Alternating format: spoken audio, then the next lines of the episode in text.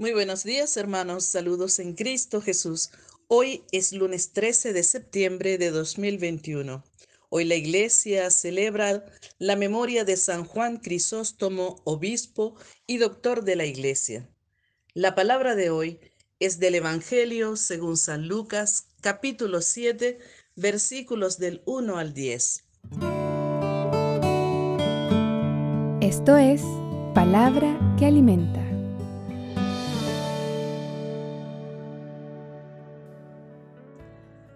Cuando hubo acabado de dirigir todas estas palabras al pueblo, entró en Cafarnaúm. Se encontraba mal y a punto de morir un siervo de un centurión muy querido de éste. Habiendo oído hablar de Jesús, envió donde él unos ancianos de los judíos para rogarle que viniera y salvara a su siervo. Estos, llegando donde Jesús, le suplicaban insistentemente diciendo, merece que se lo concedas, porque ama a nuestro pueblo y él mismo nos ha edificado la sinagoga. Iba Jesús con ellos y estando ya no lejos de la casa, envió el centurión a unos amigos a decirle, Señor, no te molestes, porque no soy digno de que entres bajo mi techo.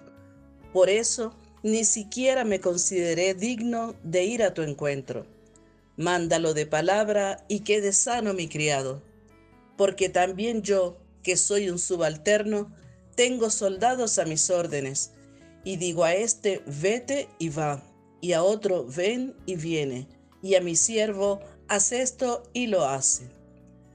Al oír esto Jesús quedó admirado de él, y volviéndose dijo a la muchedumbre que le seguía, Os digo que ni en Israel he encontrado una fe tan grande.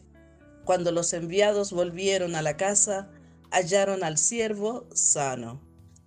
Palabra del Señor. Gloria a ti, Señor Jesús. Reflexión. San Pablo en la primera carta a Timoteo recomienda que se hagan plegarias, oraciones, súplicas y acciones de gracias por todos los hombres y por los constituidos en autoridad. Lo recomienda también porque esto redunda en beneficio de todos los ciudadanos y porque Dios quiere que todos los hombres se salven y conozcan la verdad. Hemos visto con mucha frecuencia en nuestras reflexiones la insistencia de la palabra llamándonos a la obra de intercesión por los otros. En el Evangelio de hoy nos encontramos con una situación bastante peculiar. El Señor entra en Cafarnaún y salen a su encuentro unos ancianos notables para interceder por un centurión romano que pide la salud para uno de sus siervos, gravemente enfermo.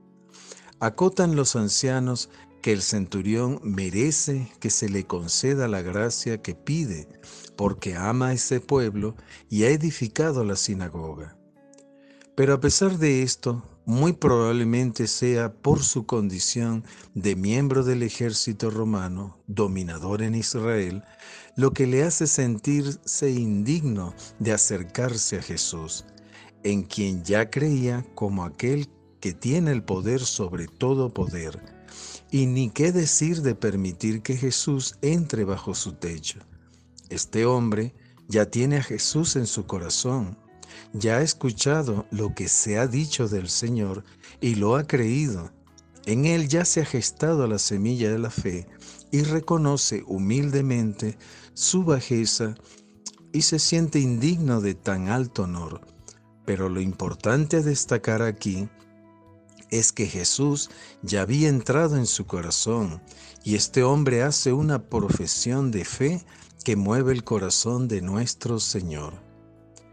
Estamos llamados a dejar con humildad que sean las obras las que hablen de nosotros y tener presente siempre nuestra condición de pequeñez ante la grandeza del Señor.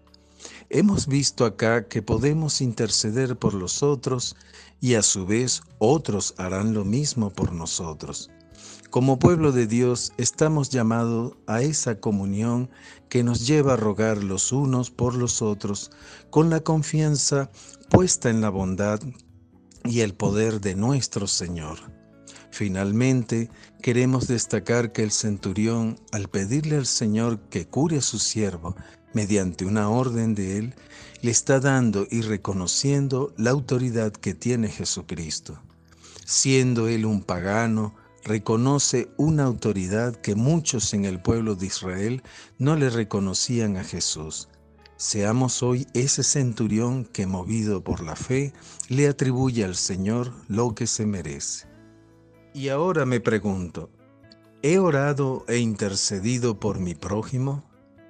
¿Reconozco la autoridad de Jesús en mi vida y en mis acciones de vida? ¿Confío en el poder y bondad de Dios para atender mis necesidades? Bendito seas, Señor. ¿Cómo no darte gracias por la grandeza de tu amor que no tiene acepción de personas?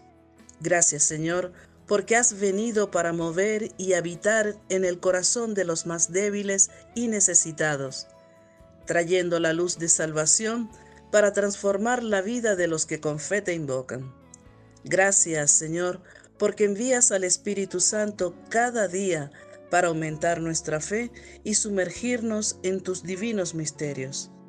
Ayúdanos, Señor, cada día a conocerte y conocernos, a amarte más y a convencernos de tu amor. Hoy ofrezco un día de oración frecuente por los no creyentes. Hermanos, que el Señor hoy nos conceda una jornada llena de su gracia y de su misericordia.